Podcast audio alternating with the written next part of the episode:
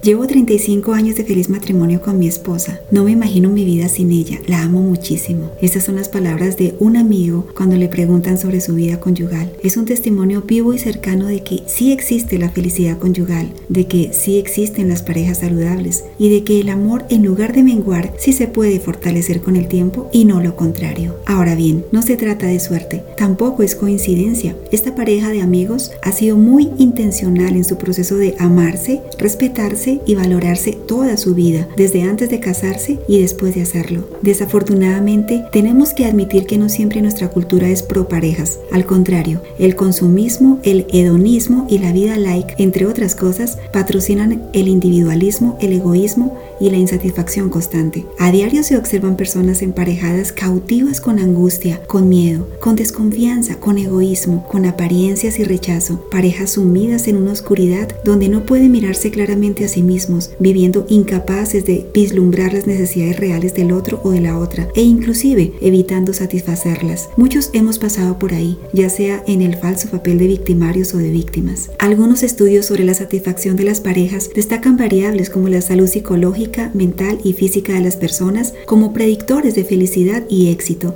Esto confirma que es más importante trabajar en sí mismo antes de buscar pareja y mucho menos pretender que sea el otro o la otra quien cambie antes que uno. Con respecto a variables que afectan la conyugalidad, los estudios enumeran múltiples factores para su éxito o fracaso. Dentro de su éxito destacan las variables de bienestar psicológico, madurez, educación, contextos culturales similares, equilibrio económico laboral y comunicación asertiva. Por otro lado, variables que pueden llevar al fracaso se relacionan con personalidades con rasgos neuróticos o difíciles, estilos de apego inseguros o vínculos conflictivos, alteraciones de autoestima, creencias, normas y valores contrarios y bajo sentido del humor. Igualmente, otros estudios indican que el sexo prematrimonial, el nacimiento prematrimonial, la cohabitación heterogamia racial y religiosa pueden también restar valor a la estabilidad marital. Y definitivamente, variables claves para el éxito o el fracaso conyugal se relacionan directamente con la manera como se expresan el afecto, el tiempo libre compartido, la comunicación, la sexualidad, el compromiso y la forma como se resuelven los conflictos. Muchas personas me han pedido orientación para ser mejores parejas, ya sea que estén en su noviazgo o que lleven años de matrimonio. Y es que para muchos las relaciones de pareja no son simplemente difíciles, son todo un misterio. Sin embargo, lejos de desconocer los resultados de los estudios mencionados anteriormente, es muy significativo el hecho de que al ser mejor persona y mejor ser humano, la probabilidad de ser mejor pareja aumenta proporcionalmente. Un hombre o mujer con madurez de carácter, con adecuada autoestima, con alta estabilidad emocional, con una escala compartida de principios y valores morales y éticos, con alta inteligencia espiritual, con habilidades de resolución de conflictos, de comunicación asertiva y con un pasado superado, tiene grandes probabilidades de que al enamorarse será una pareja amorosa, perseverante, comprometida y muy responsable. Cuando una persona inmadura, antiética, con valores contrarios, inestable, con alteraciones de autoestima, con vacíos y traumas internos no resueltos, se convierte en pareja, probablemente no disfrutará de su relación como espera, sino que exigirá cuando no debería hacerlo. Tendrá expectativas irreales, romantizará disfuncionalmente la relación, idealizará el amor, discutirá más por menos, constantemente se sentirá incompleto o incompleta, condicionará sus sentimientos, será incapaz de amar sin medida e inevitablemente terminará manipulando, traicionando, engañando, mintiendo o claudicando. Lamentablemente, cuando escucho las dificultades de pareja o conyugales de mujeres y hombres en consulta, hay un trasfondo en ellos de temor, temor al rechazo de su pareja, temor a no ser amado o amada por el otro, temor a ser engañados, burlados, traicionados, despreciados, temor a no ser suficiente para el otro o que su pareja no sea suficiente para ellos, temor a dejarse o no dejarse sujetar al otro, temor a dejar de amar a su pareja, a no prosperar, a un futuro incierto, etc. En temas íntimos y privados manifiestan temor a la anorgasmia, a las desviaciones e inmoralidades sexuales, a que su pareja se canse de ellos, de su físico y de su sexualidad, temor al engaño, al adulterio, a la fornicación, a la traición,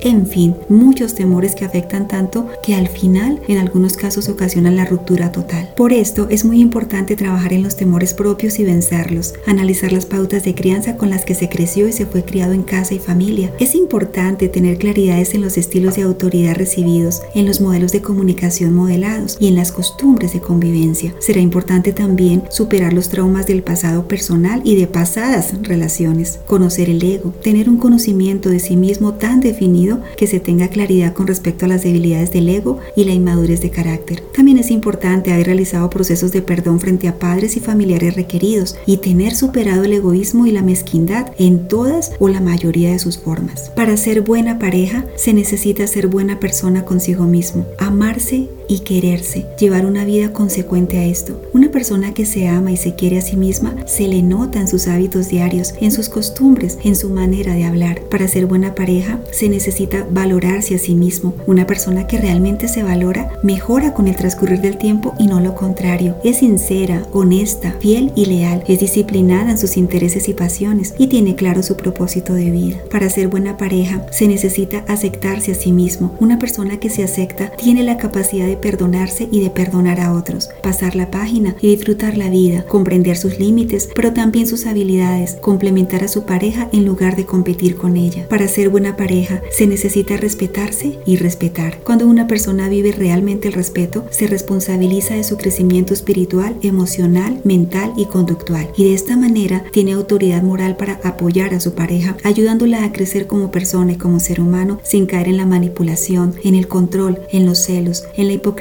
o en la indiferencia. Para ser buena pareja se necesita tener fe. Una persona que confía y tiene esperanza enfocará su energía y vitalidad en el funcionamiento de la pareja y no en temores y disolución. Trabajará en la unidad, tendrá siempre ánimo para emprender proyectos nos y no necesitará que lo anden o la anden motivando para continuar. Para ser una buena pareja se necesita sabiduría para entender el rol como pareja y posteriormente el rol como padre o madre cuando llegan los hijos. Una persona que en pareja ejerce el rol asignado naturalmente vive sin sobrecargos y evita el estrés de hacer cosas o llamados inútiles o impuestos irracionalmente por la cultura o la moda. Así que el llamado para ti que eres pareja o que estás pensando en serlo es trabajar primeramente en ti. Elige pensar sabiamente, hablar asertivamente, mirar amistosamente, perdonar humildemente y amar verdaderamente. Eres un ser humano maravilloso. Cuando logres ser feliz contigo mismo, aumentarás tu potencial. Tendrás revelación del amor puro, no contaminado ni alterado y te convertirás en la mejor pareja del mundo. Añorarás comprometerte, querrás confesar y cumplir pactos, tanto en privado como en público, y disfrutar el resto de tu vida al lado de una persona que más que tu alma gemela terminará siendo el complemento y la fusión de tu propia alma. Soy Ana Cruz, tu psicóloga. Hasta un próximo episodio.